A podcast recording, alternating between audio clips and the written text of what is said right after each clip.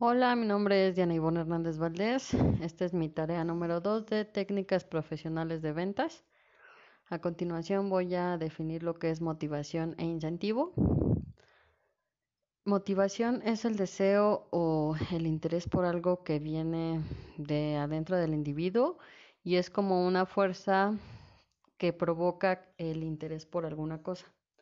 La incentivación es la estimulación que tiene el propósito de despertar el deseo o el interés por algo material que recibirá.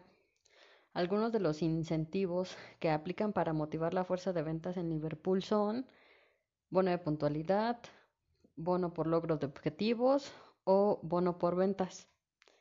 El incentivo que yo utilizaría para ayudar a motivar la fuerza de ventas en Liverpool, yo creo que aplicaría la teoría de Maslow la cual pues sostiene que las personas se motivan por una jerarquía de necesidades de crecimiento psicológico.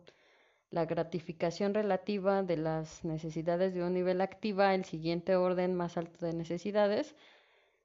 La teoría de la jerarquía de necesidades implica que los vendedores van a sus trabajos ya motivados y que solo necesitan la oportunidad para responder a los retos de necesidades de un orden más elevado.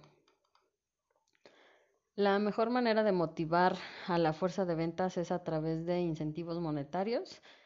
Yo considero que sí, ya que es la mejor manera de motivar a la fuerza de ventas a través de estos incentivos, esto con el objetivo de satisfacer las necesidades de los vendedores para que den el máximo en sus labores en pro de alcanzar los objetivos de la compañía y que los empleados sigan siendo igual o más productivos y estén satisfechos con el puesto de trabajo que desempeñan.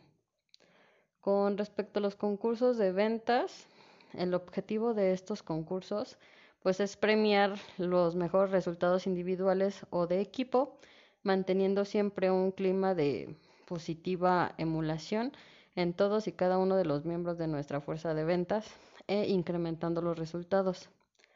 Los premios deberían seleccionarse con arreglo a criterios reales, considerando las dificultades o facilidades de logro y las posibilidades existentes de vender, según las zonas, productos o la segmentación de clientes. Los premios no solo según una cifra o volumen de resultados, sino se tendría que añadir premios por otros motivos y no solo acciones individuales, sino también actividades colectivas o de equipo, involucrando así a, a cada uno de los miembros de la fuerza de ventas. Gracias.